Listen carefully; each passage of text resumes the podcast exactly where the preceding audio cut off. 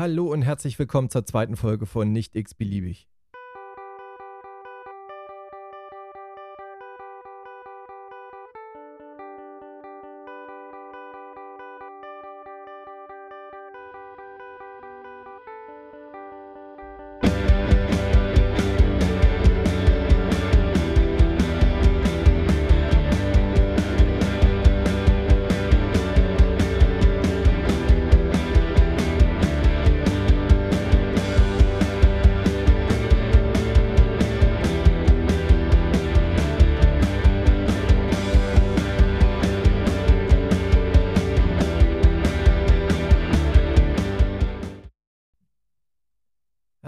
Willkommen zurück zu eurem neuen Lieblingspodcast Nicht x-beliebig. Mein Name ist Christian, äh, ich bin Gesundheits- und Krankenpfleger und ähm, das jetzt hier wird meine zweite Folge äh, von diesem Podcast. Ähm, ich war total überwältigt, wie viel in der ersten Folge überhaupt reingehört haben.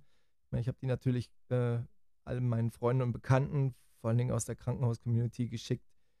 Ähm, habe eigentlich durchweg positives Feedback bekommen äh, und würde mich freuen, wenn das bei der zweiten Folge auch der Fall sein würde.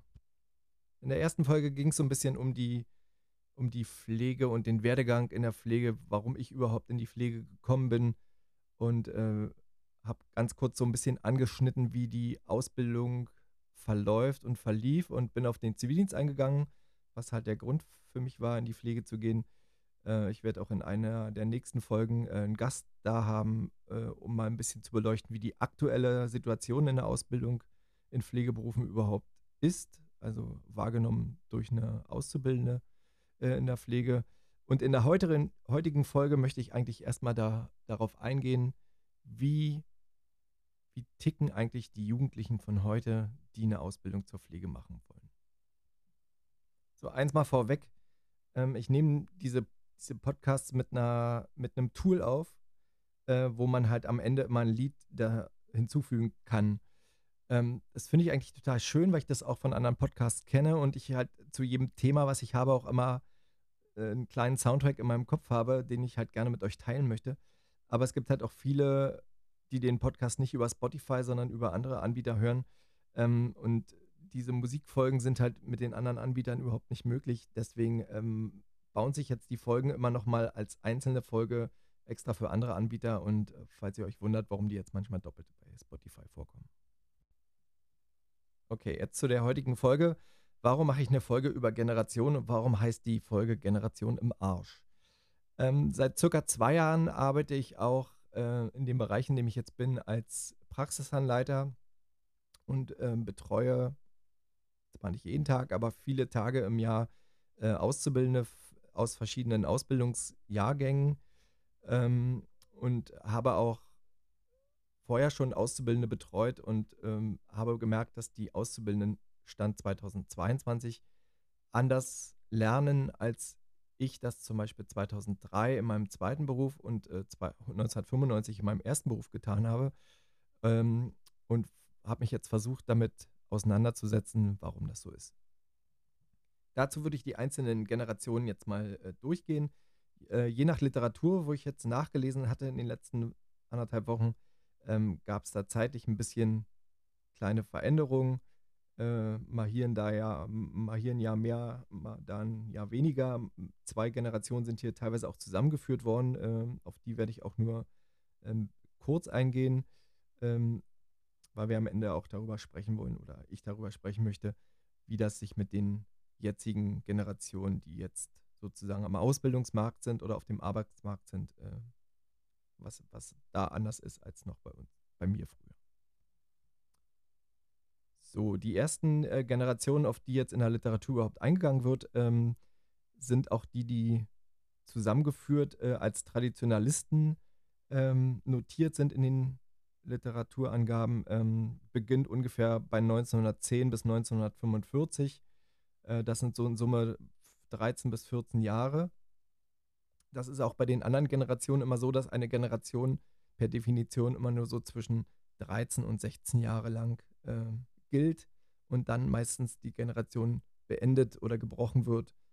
Und natürlich ist das aber ein äh, fließender Übergang. Also auch jemand, der 1945 geboren äh, ist, kann auch in der Generation, die danach kommt, sozusagen aufwachsen und als diese Generation zählen.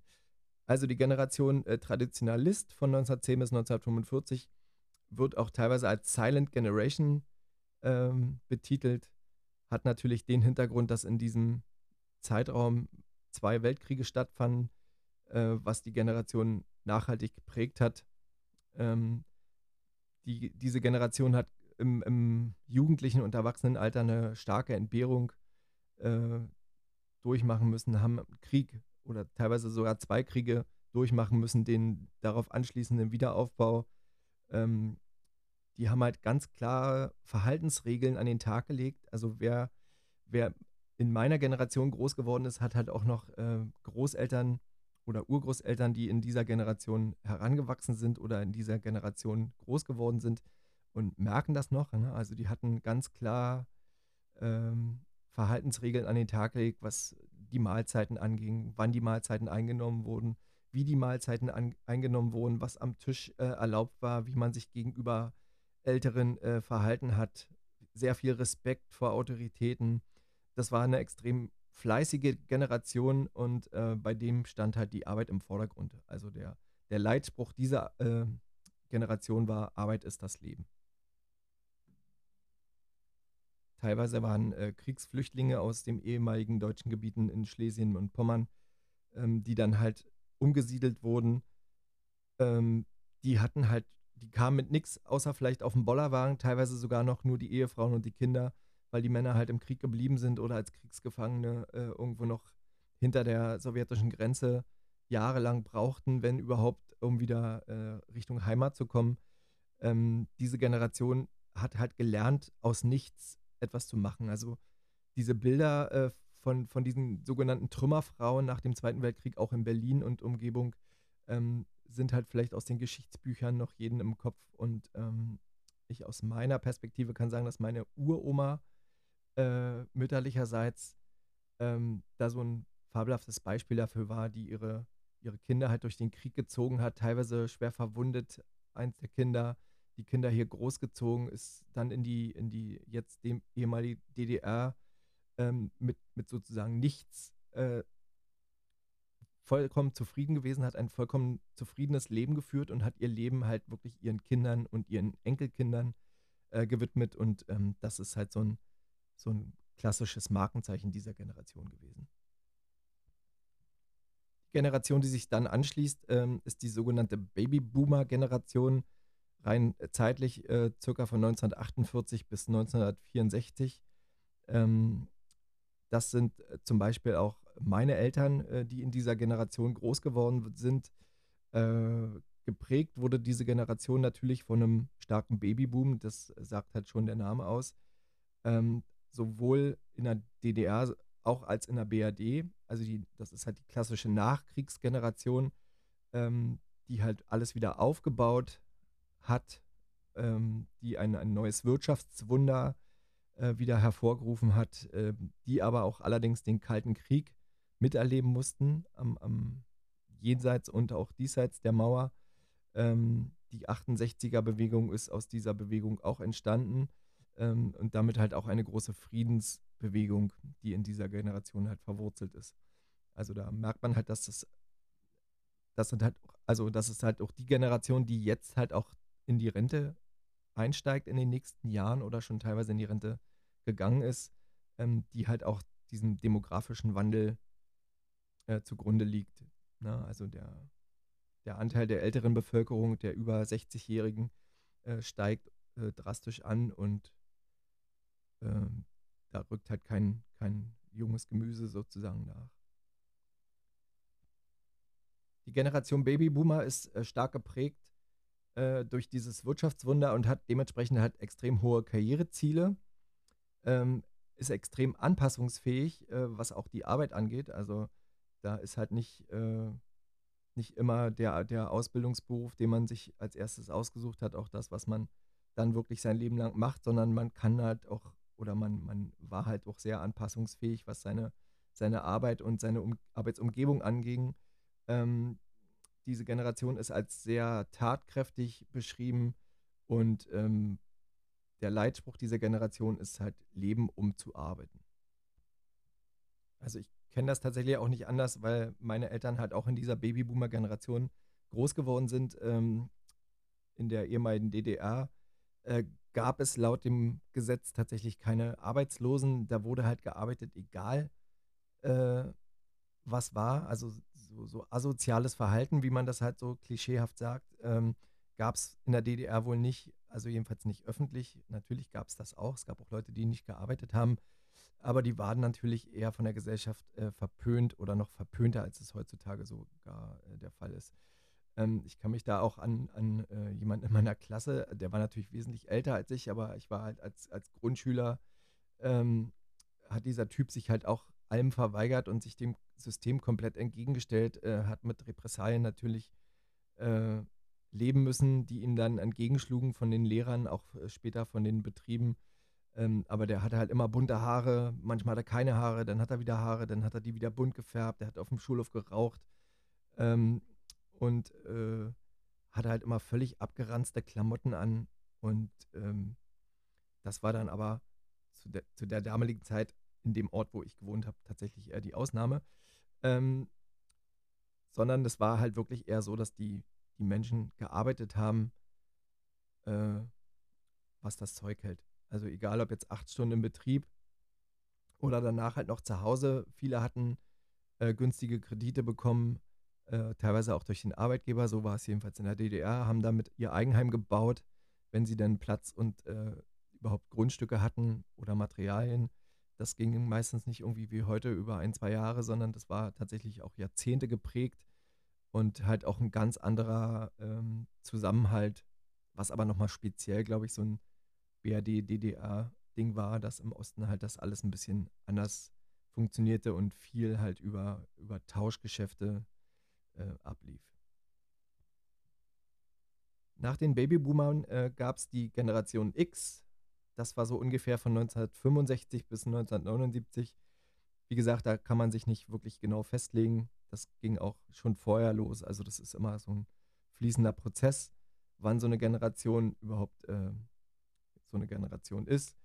Diese Generation ist äh, geprägt durch, durch hohen Wohlstand, durch die ersten Computer, die halt schon Anfang der 80er äh, teilweise Einzug hielten, ähm, durch Tschernobyl, was, was halt, glaube ich, als, als äh, Landmarke auch in meiner kindlichen, damals noch kindlichen Entwicklung ähm, sehr prägend war. Ähm, die ersten Babypillen sind in den 70er Jahren in den Umlauf gekommen. Die Scheidungsrate unter den, unter den Ehepaaren ist viel höher gewesen oder ist enorm angestiegen in diesen Zeiten. Ähm, und diese Generation ist halt als äh, Generation des Individualismus äh, emporgegangen. Also es gab eine große Sinnsuche, warum machen wir das? Es gab dann teilweise noch viel mehr, die halt so keinen Bock hatten. Na, das äh, lag halt auch an dieser an, dieser, äh, an diesem Generationskonflikt, auch mit den Generationen davor. Ne? Also teilweise waren es ja auch noch mehrere Generationen Haushalte, die zusammen gewohnt hatten, gerade in den ländlichen Regionen. Ähm, es fing an, sich die Generation darüber Gedanken zu machen, was eine Work-Life-Balance bedeutet und wie man das eventuell umsetzen kann.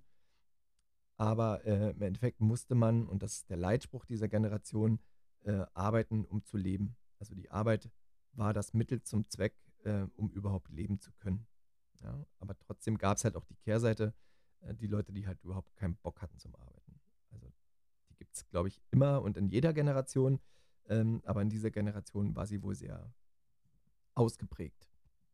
Tatsächlich fühle ich mich in dieser Generation äh, am ehesten beheimatet. Ähm, also ich habe den, den Nachkriegswohlstand äh, wahrgenommen, ich habe die ersten Computer äh, wahrgenommen, allerdings dann ein bisschen später erst äh, nach der Wende, nach 89. Ich habe äh, Tschernobyl aktiv wahrgenommen. Ähm, das kam ja in der DDR relativ spät erst an. Also die, die Ostmedien haben das ja unter dem Deckmantel des Schweigens gehalten. Ähm, ich hatte aber das Glück, dass ich zu Hause äh, bei meinen Eltern halt auch Westfernsehen schauen durfte und ähm, habe das halt auch zeitnah mitbekommen, was da los war und äh, die Berichterstattung darüber war halt grauenhaft und hat halt auch Teile meiner Kindheit äh, stark geprägt, was diesen Kampf gegen die Atomkraft äh, angeht. Ähm, die aktiven oder die höheren Stei Scheidungsraten äh, habe ich tatsächlich auch mitbekommen, äh, auch als Kind, allerdings auch erst nach der Wende. Ähm, aber das war halt anders, als es noch an, in der Genera Generation davor, also in der Generation meiner, meiner Ur Ureltern oder meiner Großeltern gab es das halt nicht. Also da haben sich die Leute halt nicht scheiden lassen. Teilweise auch dadurch, dass die Menschen oder die Männer halt nicht aus dem Krieg zurückkamen. So war es bei meiner Uroma, die hat halt nie wieder einen anderen Partner genommen. Ähm, und äh, bei meinen Großeltern gab es dieses Thema überhaupt gar nicht. Also da war das wirklich verpönt und äh, überhaupt gar nicht Gesprächsthema, wenn sich Leute überhaupt trennen. Dieser Leitsatz, äh, arbeiten um zu leben, äh, war irgendwie auch für mich der, der Leitsatz meiner, meiner Jugend, nach der Jugendweihe. Äh, meine Eltern hatten einen kleinen mittelständischen Betrieb, ähm, was auch der Grund war, dass ich dann später in diesen äh, Betrieb einsteigen sollte, dass ich diese, diese Ausbildung, meine erste Ausbildung auf dem Bau gemacht habe. Ähm, und soweit ich zurückdenken konnte, war ich halt auch da mit unterwegs. Also kleine Helfertätigkeiten, Material äh, tragen, Baustellen einrichten. Ähm, und später, nach Beginn der Ausbildung, habe ich auch eigentlich meine kompletten Ferien oder meinen kompletten Urlaub äh, dort verbracht und äh, dort mitgearbeitet.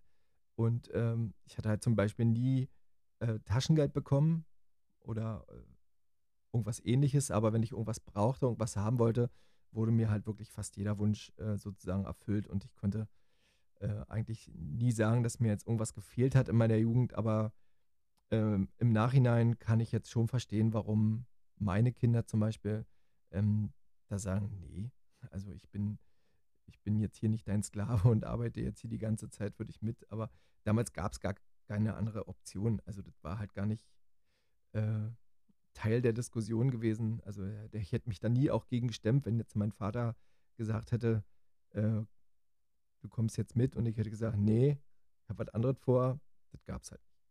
Also ich kann mich an eine Situation erinnern, das war so direkt nach Abschluss der 10. Klasse.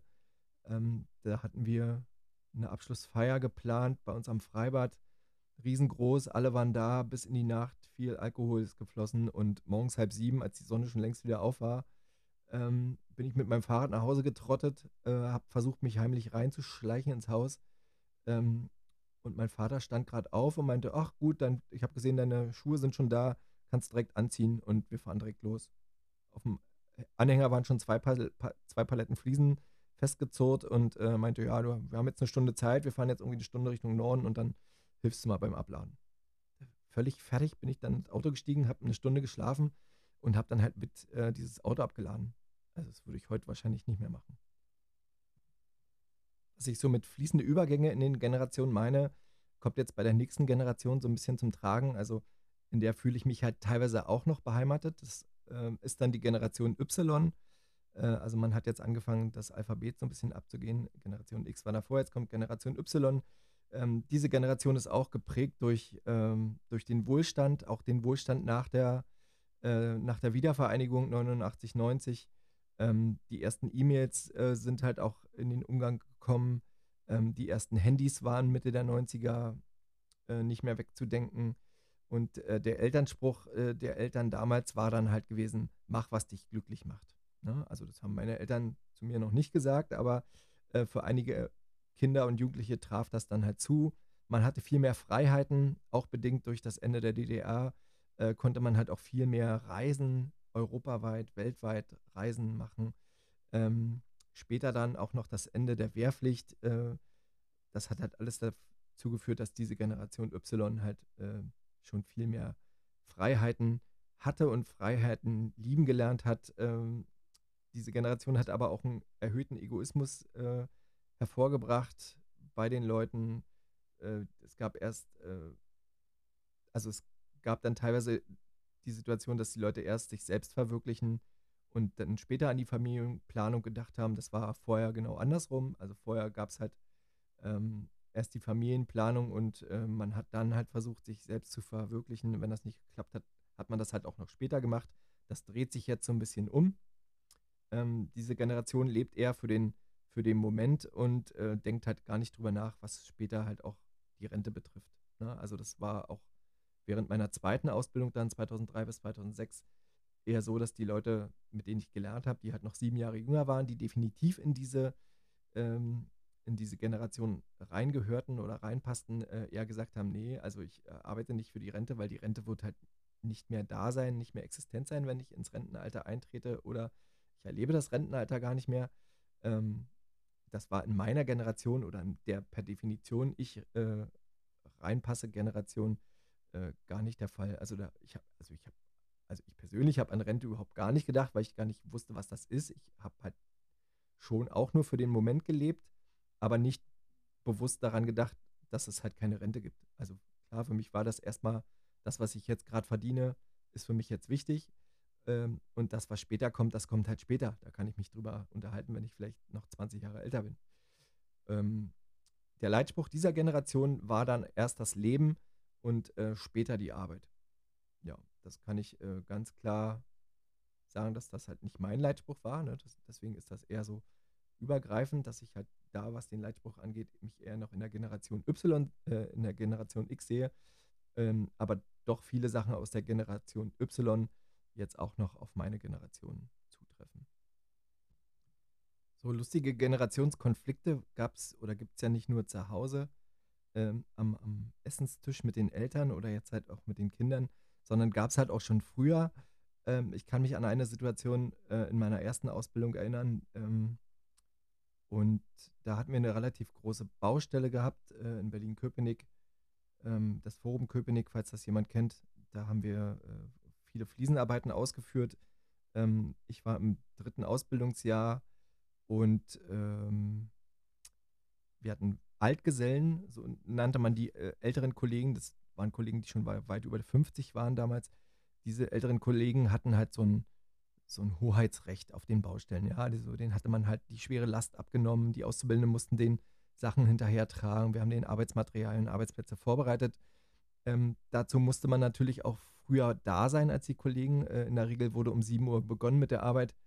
Und ich hatte mir irgendwie zur Aufgabe gemacht, ähm, konsequent zu spät zu kommen. Also ich bin wirklich teilweise 10, 15, 20, 30 Minuten immer zu spät angereist.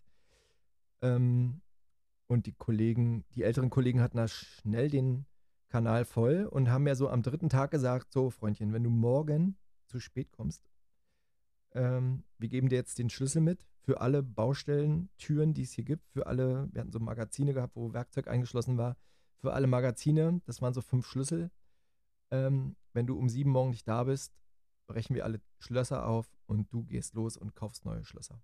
Ich habe gedacht, ja, das machen die nie, die warten halt die zehn Minuten und bin tatsächlich den nächsten Tag zehn Minuten zu spät gekommen. Ähm, die Kollegen waren schon am Arbeiten, alle Schlösser waren auf, alle Schlösser waren kaputt und ich musste wirklich für 100 D-Mark damals äh, neue Schlösser kaufen gehen. Und äh, das war mir wirklich, also habe ich an dem Tag nicht gewusst, aber später habe ich dann reflektiert, dass das wirklich äh, mir eine Lehre war. Und das war so eins der letzten Male, wo ich überhaupt zu spät zur Arbeit gekommen bin. Ja, ne, also wo ich absichtlich äh, verschlafen habe. Sozusagen. Einfach nur, nicht nur vielleicht den 100 Mark geschuldet, sondern auch den den Missmut der, der Kollegen, ähm, die wirklich sich eigentlich auf mich verlassen hatten. Ähm, also die waren wirklich über Tage extrem schlecht drauf und mir gegenüber. Das war mir wirklich eine Lehre. So, diese Generation war jetzt so von Geburtsdatum 1980 bis 1993. Ähm, die nächste Generation ist die Generation Z, also dem Alphabet absteigend. Ähm, Geburtsdaten von 1994 bis 2010. Ähm, diese Generation hat dann allerdings schon wieder Angst vor dem Wohlstandsverlust, den die Generationen davor erarbeitet haben, in den sie halt reingeboren wurden oder ähm, den sie halt schon in den Kindestagen mitbekommen haben. Ähm, diese Generation war die erste Generation, die halt auch mit den Smartphones tagtäglich Umgang hatte. Ähm, die ersten Social-Media-Kanäle sind halt in diesen Jahren äh, aufgeploppt ähm, und was wirklich ausschlaggebend für diese Generation oder so als, als krasser Wink für diese Generation ist, ähm, Eltern sind die Best Friends. Ähm, hatte ich so auch nicht äh, auf dem Schirm, aber kann ich ganz klar bejahen, weil das merke ich halt bei meinen Kindern auch, wir haben einen komplett anderen Umgang. Also nicht nur wir mit den Kindern, sondern auch die Kinder mit uns. Ähm, ich weiß jetzt nicht, ob das überall so ist, aber ähm, das ist tatsächlich ähm, wirklich mal was, was Schönes und was Nettes. Aber es äh, sagt halt auch was über diese Generation Z aus. Ne? Ähm, diese Generation Z ist in einer, in einer Dauerkrise groß geworden, wirtschaftlich, politisch oder und auch umwelttechnisch. Ähm, und diese Generation hat halt auch wieder diesen, diesen Terror, den halt noch die Babyboomer oder auch diese Silent-Generation davor äh, kennengelernt hat, ähm, wieder komplett vor Augen. Manche direkt vor der Nase in einigen Ländern ähm, und manche halt auch nur aus den Medien und dann aber auch täglich aus den Medien. Und neu dazugekommen seit diesem Jahr ist ja dann halt auch wieder Krieg mitten in Europa, ähm, der aber auch in den 90ern und in den Nullerjahren sozusagen auch in Europa und äh, in dem näheren Ausland ja immer tagtäglich präsent war. Ähm, was hat sich noch geändert? Also das ganze Dating-Verfahren hat sich komplett geändert. Also diese Generation Z hat halt auch angefangen, sich über diese sozialen Medien und äh, über Apps zu daten. Ähm, das ist eine ganz andere Form von Dating, wie das die Generationen davor gemacht haben oder auch machen werden. Also das merkt man, glaube ich, auch, ähm, dass die Generationen davor sich gar nicht sicher genug fühlen, um sich mit diesen Medien überhaupt äh, auseinanderzusetzen oder so sicher auseinanderzusetzen, wie das jetzt jemand aus der Generation Z machen würde. Natürlich gibt es da auch Aussetzer oder Ausreißer, ähm, die das halt viel besser können oder äh, genauso gut können. Ähm, diese Generation Z ist aber in dem Fall, und auch das ist geschuldet durch die sozialen Medien, ähm, süchtig nach Feedback. Also alles, was gepostet wird, alles, was laut gesprochen wird, also das kann man dann eins zu eins auf den normalen Alltag auch ummünzen, ähm, muss halt ein Feedback geben und im besten Fall halt ein positives Feedback, ähm, um halt überhaupt Anerkennung zu bekommen das ist jetzt zum Beispiel was, was ich äh, bei den jetzigen Auszubildenden halt viel merke. Ja? Ne? Also die Auszubildenden, je nach, je nach dem Auszubildenden, einige fordern sich das auch ein, einige fordern sich das äh, irgendwie wochenweise ein oder einsatzweise ein, einige fordern sich das auch täglich ein, um, um Feedback zu bekommen über ihre Performance auf Arbeit. Ähm, und der Umgang mit diesem Feedback und auch der Umgang mit Kritik ist auch noch ein ganz anderer, als, als er das früher war, also als er das vielleicht in meiner Generation war. Ähm, da gibt es halt auch wirklich äh, Situationen, wo ich denke, so, uh, ja, das hätte ich mir jetzt doch schon anders gewünscht, äh, wie man, also ich, ich versuche Kritik halt immer sachlich zu formulieren und nicht irgendwie speziell oder persönlich zu werden in so einer kritischen Anmerkung. Ähm, bin aber trotzdem Kind meiner Eltern oder wie sagt man da? Also äh, kann trotzdem manchmal nicht über meinen Schatten springen und mein Mund ist manchmal auch schneller als, als äh, vielleicht, vielleicht das, was ich eigentlich sagen wollte. Ähm, das habe ich tatsächlich auch schon bei meinen Kindern gemerkt und gelernt, dass da Kritik manchmal zwar angebracht war, aber die Art und Weise, wie ich die Kritik halt formuliert habe, vielleicht nicht zeitgemäß war und hm, ich da meine Kinder halt wirklich auch vor den Kopf gestoßen habe, ohne dass ich das wirklich wollte. Dafür gibt es halt Fortbildung, dafür gibt es äh, Ausbildungslehrgänge, um das halt eventuell besser zu formulieren. Ähm, und das äh, werde ich auch in den nächsten Wochen, Monaten äh, in Angriff nehmen, um, um da halt auch einen besseren Zugang zu bekommen, um sachliche Kritik halt auch äußern zu können. Oder halt auch zu verstehen. Und deswegen mache ich jetzt zum Beispiel heute diesen Podcast über Generationen, um halt zu verstehen, warum funktioniert die Generation Z so, wie sie funktioniert. Ne? Und wie kann ich als Generation X oder Y ähm, damit umgehen, damit das irgendwie äh, eine Symbiose ergibt und wir da auf einer Welle schwimmen können, ohne dass wir uns jetzt da, äh, ohne dass wir im Bösen auseinandergehen in solchen Situationen. Die Generation Z hat halt auch eine extrem krasse Zukunftsangst. Ne? Also anders als bei der, bei der Generation davor, der da die Zukunft eigentlich völlig egal war, ähm, gibt es halt hier eine Zukunftsangst. Äh, man sieht das direkt äh, bei, bei den Demonstrationen Fridays for Future. Mehrere tausend, zehntausende Leute äh, gehen da freitags auf die Straße. Das sind aber alles überwiegend ähm, Menschen aus dieser Generation Z. Also Klar sind halt auch Generationen, andere Generationen vor Ort, aber der, der Löwenanteil oder der überwiegende Teil dieser, äh, dieser Teilnehmer sind halt die Generation Z und die, die das nicht verstehen, sind halt die Generation davor. Ja, also speziell dann die Generation X und, äh, und noch älter, die nicht verstehen, dass die Kinder einfach, also die, die sagen und da denken sind, die Kinder sind zu faul, freitags in die Schule zu gehen und gehen lieber auf die Straße. Ja, wahrscheinlich gibt es da auch einen 0, Prozentsatz, der das macht von den Schülern.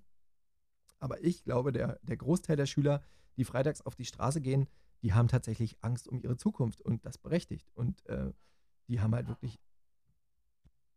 Sorry, musste erstmal kurz unterbrechen. Der Hund hat gerade den, den Briefträger angekündigt und musste mal kurz die Tür aufmachen. Also äh, stehen geblieben war ich, äh, dass die Fridays for Future ähm, Demonstrationen in meinen Augen völlig berechtigt sind und ähm, ich zufrieden bin, dass meine Kinder auch für die für ihre Zukunft auf die Straße gehen, egal in welcher Form. Also gibt nichts Schlimmeres, als Kinder zu haben, die sich für nichts interessieren und den ganzen Tag wirklich nur vor ihrem Smartphone daddeln und, äh, und auch nicht mal vor die Tür gehen und überhaupt keine, keine Einstellung zu ihrem Leben haben. Und ähm, da bin ich mit zwei Kindern gesegnet, die das wirklich über alle Maße äh, wirklich jeden Tag auf die Straße bringen und, und mich teilweise äh, wirklich auch mit ihrer Arbeit und ihrer Überzeugung äh, abgeholt haben und mich teilweise auch ein Stück damit geprägt haben, ähm, auch was, was äh, politische Ansichten geht, was umweltpolitische Ansichten betrifft. Das ist äh, wirklich äh, sagenhaft. Ich weiß nicht, wie das in euren Häusern ist, aber bei uns ähm, herrscht absoluter Pflegemangel und diese Generation, die jetzt auf dem Pflegemarkt äh, kommen oder losgelassen werden, ähm, das ist halt ein Unterschied zu dem, als ich zum Beispiel in der Pflege begonnen habe, ähm, da in der Pflege ansässig gewesenen Generation.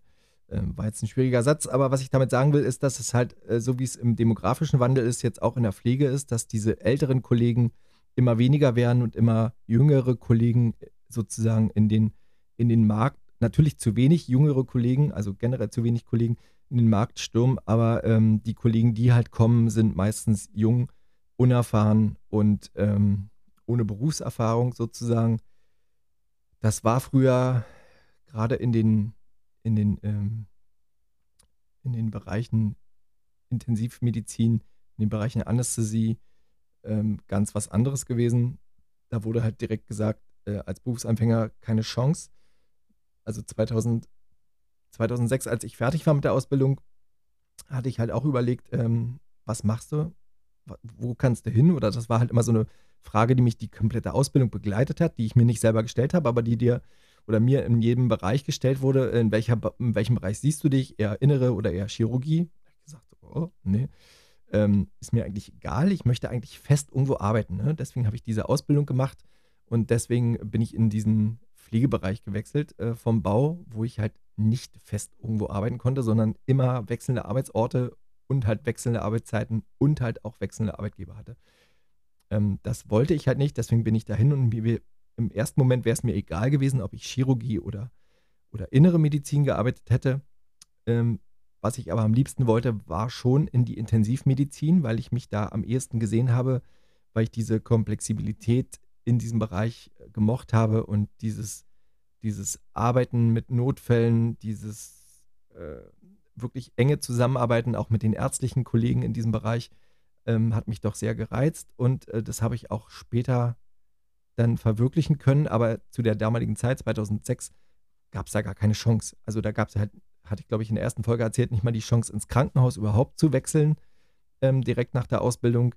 Ähm, und ich musste meine Sporen sozusagen erstmal in der äh, häuslichen Pflege, in der äh, äh, Demenzpflege verdienen und dann später über den Geriatrie-Part äh, auch in die Klinik zu wechseln. Ähm, das war dann zwei Jahre später, 2008. Da ging das etwas einfacher, aber ähm, auch von meinem damaligen Pflegedirektor wurde immer wieder gesagt, ähm, wir bekommen jährlich oder halbjährlich äh, zu den Ausbildungsenden ähm, bis zu 900 Bewerbungen, ähm, wovon wir natürlich nur einen geringen Bruchteil nehmen können. Das war 2008. Ähm, jetzt haben wir 2022. Äh, die Bewerbungen sind, glaube ich, bei null. Ne? Also Initiativbewerbung flattert vielleicht alle Vierteljahre mal in so ein Haus. Ähm, da wird sich dann eher drum gerungen, wenn dann noch jemand mit Berufserfahrung äh, in den Funktionsbereich wechseln möchte, dann ist das wirklich äh, zauberhaft, aber wirklich sehr, sehr selten. Und ähm, wir sind halt auch gezwungen, junge, frische, unverbrauchte Pflegekräfte auch in den Funktionsbereichen, auch in den Intensivstationen äh, zu integrieren und einzugliedern. Und irgendwann kam auch der Schnittpunkt, wo diese Generation halt auch, wenn man es jetzt böse sagen würde, die, die Oberhand äh, übernommen hat und äh, auch mit allen Attributen, die ich jetzt vorgelesen hatte, für diese Generation halt Einzug in die Pflege gehalten hat. Ne? Und was aber nicht immer schlimm ist, weil diese Generation untereinander sich ja auch so versteht, wie sie sich versteht, aber wenn dann halt Generationen noch aus anderen Generationen dabei sind, also mag es nur die Generation davor, also Y oder X, oder halt sogar noch ein Babyboomer, ein Überbleibsel, ein sogenannter Dinosaurier an der Pflege, äh, noch vor Ort ist und dann vielleicht noch in einer, in einer Position als, als Vorgesetzter, dann wird, wird das manchmal echt schwierig. Ne? Also es wird echt schwierig, dass der, der, der junge Kollege oder die junge Kollegin sich auch in den, in den älteren Kollegen versetzen kann oder halt auch andersrum. Also das sind äh, Konflikte, die man sonst nur aus Mehrgenerationshaushalten kennt, wenn, wenn die Oma oder, die Oma oder der Uropa sagt, wie läufst du rum, was ziehst du für Sachen an, ähm, das das habe ich mit meiner Generation so abgenickt und habe gesagt, ja, ja, Opa, red du mal. Ich mache trotzdem, was ich will. Die Generation heute ist tief enttäuscht und tief äh, traurig und äh, wenn, wenn so ein, so ein Spruch kommt, ne? also die fühlt sich da wirklich im tiefsten verletzt und halt auch zu Recht. Also so eine Generation ändert ja nicht nur die Generation, sondern die ändert, ändert ja auch das komplette, das komplette Leben und die komplette Sicht darauf äh, wie sich Sachen entwickeln. Und wenn man sich da halt auch nicht selber weiterentwickelt und auch mal über seinen Schatten springt und auch mal aus seinem vorgegebenen Rahmen, jetzt in dem Fall aus der vorgegebenen Generation äh, rauskommt und den Kopf mal rausstreckt und mal über seinen Tellerrand schaut, ähm, dann bleibt man da auch immer ewig hängen und findet halt auch nur negative Aspekte. Das, also das ist meine Ansicht. Das werden einige wahrscheinlich viel anders sehen und, und viel äh, viel rigoroser so eine Sachen trennen können oder sagen, nee, das ist mir egal, was die machen, ich mache das, was ich will und ich möchte, dass auch meine Kinder das machen, was ich will. Ähm, das habe ich tatsächlich so nicht und das habe ich auch nicht so gewollt und das, so habe ich halt auch meine Kinder nicht erzogen, sondern ich habe meine Kinder halt dazu entzogen, dass sie sich selber ähm, entwickeln können, so wie sie das möchten. So wie das halt, ohne dass ich das vorher jetzt gewusst habe. Also ich habe jetzt wirklich nur für diese, für diese Podcast-Folge die Sachen rausgeschrieben, äh, und gemerkt, okay, dann habe ich ja doch nichts falsch gemacht, weil genauso wie, wie das in der Literatur sich entwickelt, haben sich jetzt beispielsweise nur meine, meine Kinder entwickelt. Und ähm, ich versuche halt auch, das auf die Arbeit umzusetzen.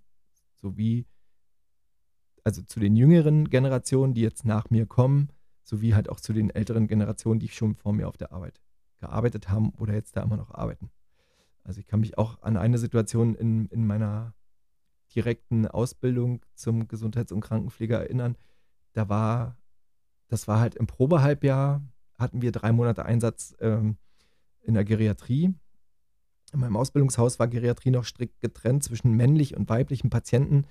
Und ich war auf der, auf der männlichen Station, wo wirklich nur Männer waren, überwiegend. Äh, es war sehr selten, wenn da halt auch mal eine Frau lag.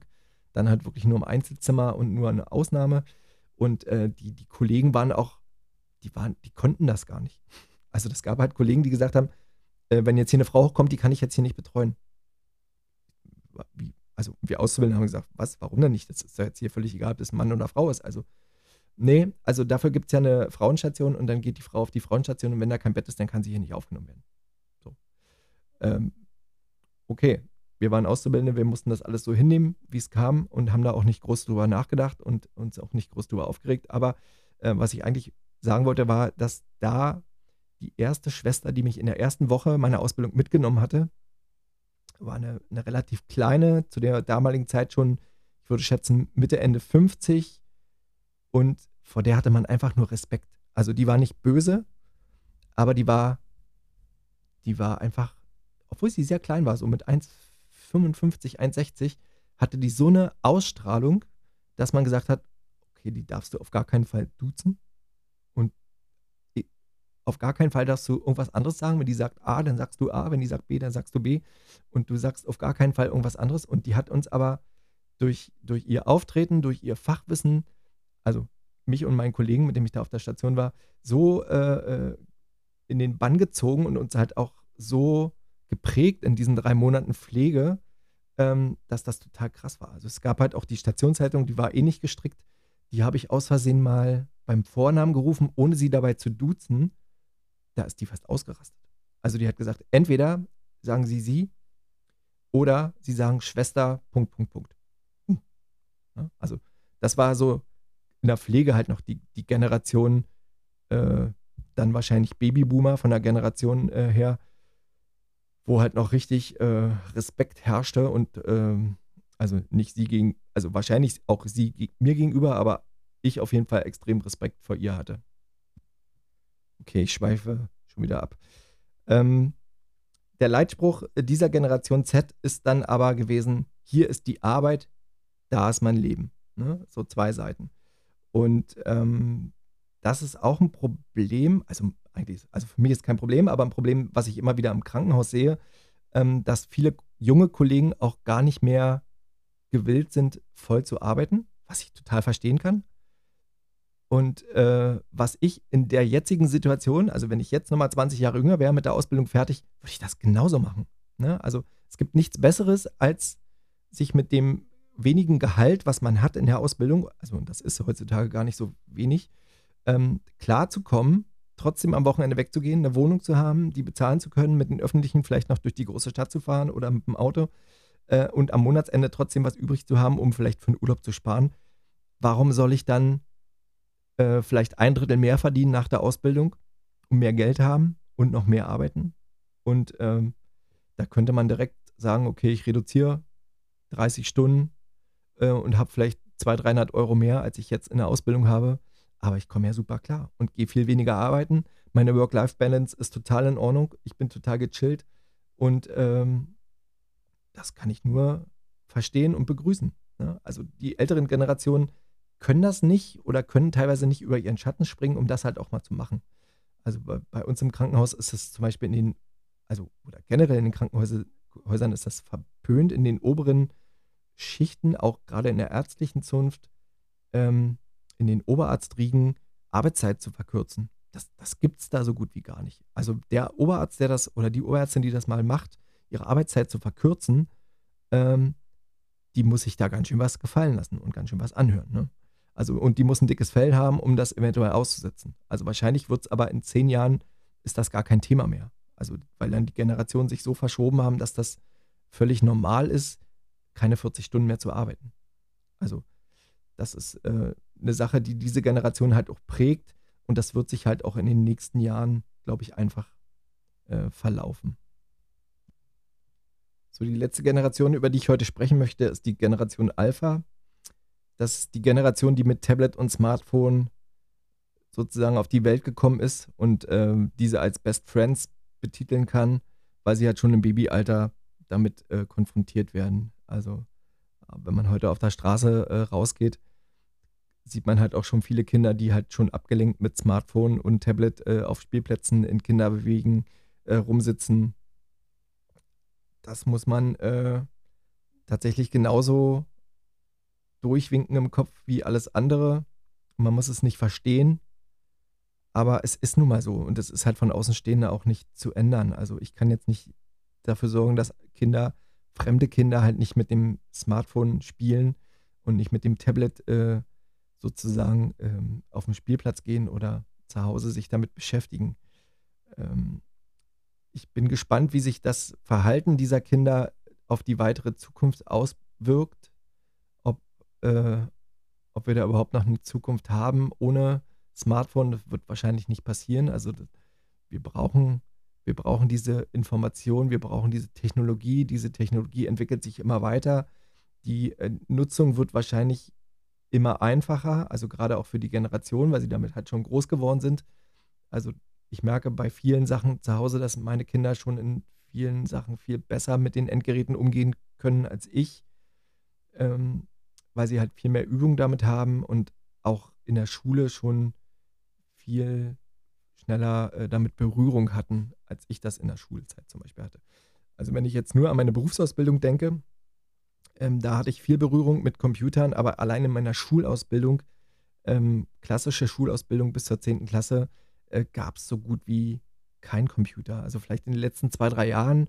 Wir haben auch so kleine Programme bei Excel äh, geschrieben oder äh, bei Excel, nicht bei Turbo Pascal. Und ähm, aber das hat sich alles im Graben gehalten und man hat halt ein bisschen mehr gespielt mit dem Computer, später halt auch mit Konsolen.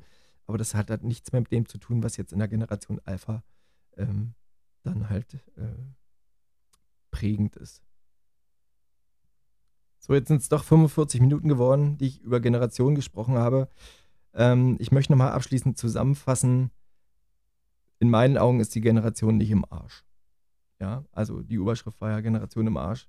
In meinen Augen nicht. Äh, für viele auf der Welt wird das so sein. Die sagen, die Generation nach uns oder nach meiner Generation, ähm, die ist zu nichts mehr zu gebrauchen, die sind faul, die gehen nur auf die Straße, die demonstrieren freitags.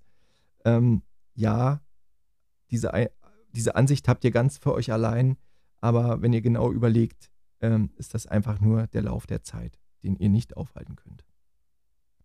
Und das Beste, was man tun kann, ist, ähm, sich selber auch ein bisschen anzupassen und äh, drüber nachzudenken und vielleicht auch besser zu verstehen, um einfach ein besseres Miteinander haben zu können. So, das sollte jetzt abschließend äh, reichen. Ähm, wie ich vielleicht auch schon in, den, in der ersten Folge gesagt habe, möchte ich ja nicht nur über die Pflege, sondern auch über, über das Leben und den Alltag sprechen. Da werde ich jetzt die letzte äh, Viertelstunde mal nutzen, um mal so Sachen aus meinem beruflichen Alltag vielleicht zu erzählen, was mir in der letzten Woche so passiert ist. Und äh, muss da vielleicht eingehend nochmal sagen, wo ich im Moment arbeite. Also ich werde das Haus nicht nennen. Die Stadt haben ja einige wahrscheinlich schon rausgehört, in der ich wohne und lebe und auch arbeite. Ähm, aber ich werde hier kein Krankenhaus-Bashing betreiben. Ähm, kann nur sagen, dass ich in dem Haus, in dem ich arbeite, sehr glücklich bin äh, und mich darüber freuen würde, wenn da noch viel mehr Leute glücklich wären und arbeiten könnten. Also ich für meinen Teil bin's. Ähm, nicht jeden Tag. Es gibt Tage, es gibt immer Regentage und es gibt auch Tage, wo halt Sonnenschein wieder folgt. Aber äh, im Großen und Ganzen gehe ich da wirklich gerne hin und äh, ich mag meine Arbeit dort auch. Das war nicht immer so. Es gab auch Bereiche, äh, wo ich gearbeitet habe, wo ich halt äh, gerne gearbeitet habe, aber es gab auch viele Tage, wo ich nicht ganz so gerne zur Arbeit gegangen bin, habe dann aber für mich äh, Sachen geändert und im Endeffekt war es dann halt auch den Bereich zu verlassen. Nicht nicht wegen, wegen der Arbeit per se, sondern auch wegen, den, wegen einigen Leuten dort, ähm, um einfach dort nicht komplett zu versauern. Ähm, Dazu aber vielleicht in einigen späteren Folgen mehr. Ähm, ich arbeite im Funktionsbereich in der Anästhesie und ähm, das jetzt schon seit fast vier Jahren und bin da wirklich glücklich. Was uns Pflegenden immer wieder aufstößt, ist ja die fehlende Anerkennung ähm, nicht nur nach außen, die haben wir jetzt, glaube ich, durch, durch diesen ganzen Corona-Pandemie-Wahnsinn in den letzten drei Jahren äh, schon bekommen, jedenfalls für die Bevölkerung, äh, in den Regierungen und in den dazugehörigen Gremien ist das ja immer noch nicht angekommen, dass die Pflege wirklich seit, seit Jahrzehnten oder seit Jahren zumindest am, am Limit arbeitet, äh, das äh, nicht mehr lange gut geht, so wie es jetzt läuft. Ähm, aber auch in den Kliniken selber äh, haben wir einen relativ geringen Stellenwert äh, als Pflegekräfte und da möchte ich jetzt eine Sache aus der letzten Woche schildern. Dazu habe ich mal was vorbereitet. Der Aufreger der Woche. Also mein Aufreger der Woche war eine Übernahme eines Patienten im, im Aufwachraum. Ziemlich lange OP, ähm, ziemlich älterer, kranker Patient, ähm, sehr aufwendig vom Pflegegrad und äh, der Patient sollte postoperativ auf eine Intensiveinheit. Diese war aber noch nicht bereit, den zu übernehmen, weil Abstriche fehlten. Somit war der erstmal im Aufwachraum äh, und war Patient 6 oder 7 äh, unter meiner Obhut. Ähm, Kabelmonitor war angeschlossen und man muss dazu sagen, in unserer Klinik wird im Aufwachraum noch in zwei Systemen dokumentiert. Das eine System, also online dokumentiert, wir haben eine Online-Patientenakte, wir haben online äh, Narkoseprotokoll, äh, wo Vitalzeiten automatisch einfließen, wo wir drin dokumentieren können. äh, postoperative Anordnung sehen können. Und wir haben ein zweites Programm, wo die, ähm, die Ablaufsteuerung des OPs sozusagen zu sehen ist und wo wir halt nur noch Personalbindungszeiten eingeben müssen. Eigentlich mehr nicht. Personalbindungszeiten, äh, Anfang Narkose, Ende Narkose und Anfang Aufwachraum, Ende Aufwachraum. Ähm, und die Chirurgin, die, sie, die diesen Patienten mitoperiert hat, kam zu mir in den Aufwachraum und meinte, ob ich die postoperative Anordnung schon gesehen hätte. Da sagte ich nein. Äh, im, in diesem Programm, wo wir unser Anästhesieprotokoll haben, äh, war keine postoperative Anordnung äh, gewesen und ich habe auch keine gesehen und somit habe ich auch nichts umsetzen können. Da hat sie gesagt, ja, das habe ich aber in dem anderen Programm dokumentiert. Das ist schön, aber dieses andere Programm ist für mich gar nicht existent, weil ich dann nur meine Zeiten eingebe und damit gar nicht arbeite. Ne? Und da haben wir da wirklich zehn Minuten diskutiert. Sie wurde dann immer giftiger und äh, meinte dann irgendwann auf diesem Level, diskutiere ich nicht mehr mit Ihnen oder mit dir. Äh, und hat sich dann an meinen Kollegen, der zufällig gerade im Aufwachraum war, gewandt, hat dann nur noch mit ihm gesprochen, hat mit mir einfach gar nicht mehr geredet. Ähm, also die Situation hat sich dann aufgelöst, der Patient wurde ja auch gleich abgeholt, aber die, die, die Grundsatzdiskussion, die wir da geführt haben, also sie hat auch gar nicht verstanden, dass das für mich massiver Mehraufwand ist, jetzt noch in einem, zwar in einem gleichen Programm, mit dem ich schon, wo ich eine Zeit eingebe, ähm, noch zu suchen, wo sie dann die postoperative Anordnung dokumentiert hat, die für mich vielleicht gar nicht ausschlaggebend war in dem Fall. Also das war ja wirklich für die Station, wo der Patient danach hinging. Äh, aber es hätte auch sein können, dass der Patient auch eine Stunde oder zwei Stunden im Aufwachraum verbleibt. Ähm, somit hätte ich, also im Nachhinein, ich hätte die Anordnung nicht mal umsetzen können, weil ich das dazugehörige Medikament oder Material gar nicht da gehabt hätte, weil wir ein Aufwachraum sind und keine Intensivstation. Ähm, das hat sie alles gar nicht verstanden. Also die, die, die Ärztin hat nicht verstanden, dass die Pflege ähm, jetzt massiven Mehraufwand hat, nur weil sie nicht in diesem anderen Programm dokumentiert. Also das hat sie mir ganz klar gesagt, ich dokumentiere in diesem Programm nicht, da habe ich ja noch nie drin dokumentiert. Hm. Dachte ich, ja, aber im Narkoseprotokoll, wenn du nach der Narkose was für den Aufwachraum hast, musst du ja auch im Narkose, also in dem Papierprotokoll dokumentieren, damit ich das dann befolgen kann, weil das ist das Programm oder das Tool, mit dem ich arbeite. Hat sie nicht verstanden. Das war für mich wirklich ein Aufreger der Woche und äh, wir sind auch dann nicht im Guten auseinandergegangen an dem Tag. Also ich bin auch sehr, sehr äh, angesäuert nach Hause gefahren, habe das auch nochmal einen Tag mit nach Hause genommen, habe das natürlich am nächsten Tag meinen Vorgesetzten äh, nochmal so dargelegt, dass man das vielleicht in der Zukunft äh, nochmal angeht, damit da nicht äh, diese oder so eine Situation vielleicht nochmal eskaliert ähm, und da eventuell vielleicht auch noch ein Patient drunter leidet, weil halt Sachen nicht umgesetzt wurden, weil sie halt nicht gesehen worden sind oder weil irgendjemand davon ausgeht, dass irgendjemand das schon sieht und einfach nicht damit ge darüber gesprochen wird. Das war für mich so der Aufreger der Woche.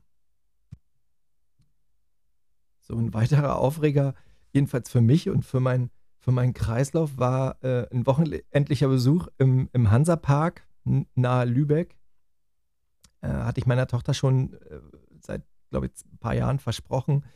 Äh, dieses Wochenende haben wir das umgesetzt, haben einen Freund da oben besucht, haben mit dem genächtigt und sind Samstag bei Regenwetter losgefahren bei ihm zu Hause und als wir im Hansapark ankamen, war wirklich schönes Wetter. Ähm, ich war, glaube ich, seit Anfang der 90er nicht mehr in so einem Vergnügungspark gewesen äh, und war im Vorfeld äh, darauf bedacht, mich erstmal darauf einzulassen. Also ich habe, um das vorwegzunehmen, extreme Höhenangst. Ähm, somit waren einige Fahrgeschäfte für mich schon, schon gar nicht äh, auswählbar. Ähm, aber einfach für meine Tochter wollte ich da halt mitfahren. Also nicht mit den Fahrgeschäften, sondern in den, in den Hansa-Park, äh, um ohne wirklich mit allen Fahrgeschäften mitfahren zu können. Ähm, und ich wollte im Vorfeld mich ein bisschen darauf vorbereiten und habe halt im Internet gesucht, was gibt es für Fahrgeschäfte. Es gab tatsächlich nur einzelne Bilder anzuschauen, äh, viele Karussells, viele äh, äh, Achterbahnen, ähm, manche mit Looping, manche ohne, das was man so sehen konnte auf den Bildern, aber ähm, ich habe mich jetzt darauf eingelassen, bin mit hingefahren. Ähm, die erste Achterbahn, die wir gesehen haben, die war halt direkt relativ groß mit Looping äh, und so eindrucksvoll, dass ich gleich gesagt habe, auf gar keinen Fall fahre ich da mit. Ähm, Stück daneben war eine kleinere Achterbahn ohne Looping in Form einer Eisenbahn, die von unten wirklich sehr, äh, ja, ruhig und äh, eher was für kleinere Kinder. So sah das eher aus.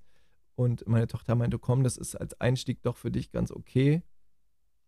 Ähm, die Fahrt dauerte vielleicht 90 Sekunden gefühlt. Ähm, gefühlt habe ich, war ich mehrmals ohnmächtig. Was dachte ich das? Weil, also selbst dieses Auf und Ab, dieses links und rechts und äh, dann noch schnell und in die Kurve und wieder raus und in eine andere Kurve, das war mir einfach echt krass zu viel. Und äh, das war auch die einzige, das einzige Fahrgeschäft, äh, also große Fahrgeschäft, wo ich mitgefahren bin. Ähm, aber nichtsdestotrotz habe ich durchs Zugucken noch nie so viel Spaß gehabt, äh, um andere Leute zu sehen, wie die sich da halt wirklich äh, ängstigen und gruseln. Also es gab ein, ein großes Fahrgeschäft, das war ein Riesenturm, der war bestimmt, naja, so 150 Meter hoch. Äh, in diesem Turm äh, fuhr, also es war wohl, das habe ich mir erzählen lassen, stockfinster in diesem Turm. Äh, man fuhr dort hoch und ist dann kopfüber sozusagen im freien Fall nach unten rausgekommen aus diesem Turm. Da habe ich ein kleines Video zu gemacht. Ähm, und allein da unten zu stehen und zu sehen, wie die Leute schreien, kreischend aus diesem Turm fallen, aus der kompletten Finsternis fallen äh, und dann in mehrere Loopings und Überschläge zu kommen, um nach gefühlt vielleicht zwei Minuten Fahrt ähm, dann wieder anzukommen.